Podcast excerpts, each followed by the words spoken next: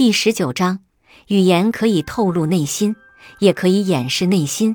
越是有想法的人，说话往往越谨慎，他的话里往往也都藏着东西。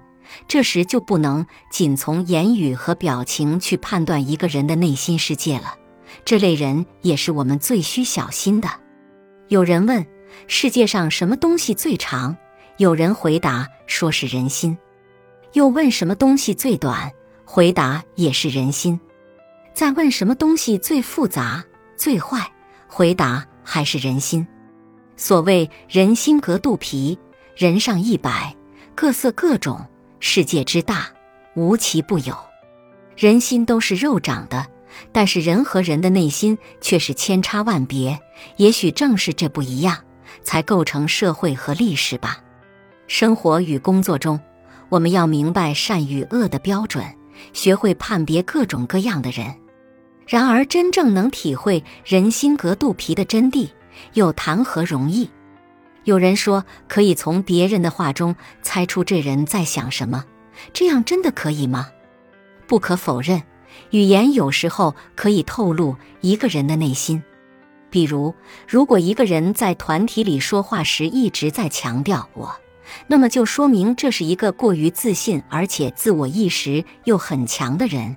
也可以看出这个人自我显示欲望强烈，独立性、主体性比较强。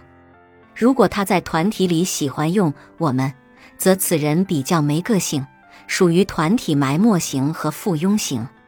再或者，平常大家很熟的人，说话通常不会客套；但是如果是已经很亲密的人之间，说话突然变得很恭敬，那就要注意了，很可能这时他的内心已存在严重妒忌、敌意、轻视或戒心。在现实社会中，有些人总会谨记“逢人只讲三分话，未可全抛一片心”的教导。出于自保或者其他原因，甚至会说一些违心的话。这样一来，通过言语来了解一个人的内心，有时候又是不准确的。印象很深的是最近看的一部电视剧《青春期撞上更年期》，剧中的小蕊在影子面前一口一个姐。叫的那叫一个亲热，不知道的还以为是亲姐妹呢，却在背地里招惹影子的男朋友。这样口是心非的人并不是少数。如果我们只听他说的话，不从其他方面了解这个人，那么上当受骗也就在所难免了。语言能透露内心也好，掩饰内心也罢，通往心灵的路总是蜀道难，难于上青天。最难丈量的是人心，此时也许很近，而彼时又会相当遥远。孔子曾经说过：“不知言，难以知人也。”然而人心又是何等复杂，单单依据语言来判断是远远不够的。我在工作，我在努力工作，在夏日慵懒的阳光下，我却听出了不同的节奏。人心并非不善。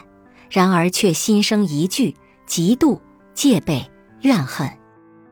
在这复杂的世上，我们不敢呼吁人人坦诚相见，也不敢请人们丢掉防人之心，只愿这个世界能少一分算计，少一分伤害。不管怎么样，我们自己要擦亮眼睛，不要被别人的甜言蜜语或者诬陷、诽谤所蒙蔽。正如张居正所说。天下的事，贵在思虑详细，贵在力行，谋略在集中大家的思路，决断在自己。本集播放完毕，感谢您的收听，喜欢别忘了订阅专辑，关注主播，主页有更多精彩内容。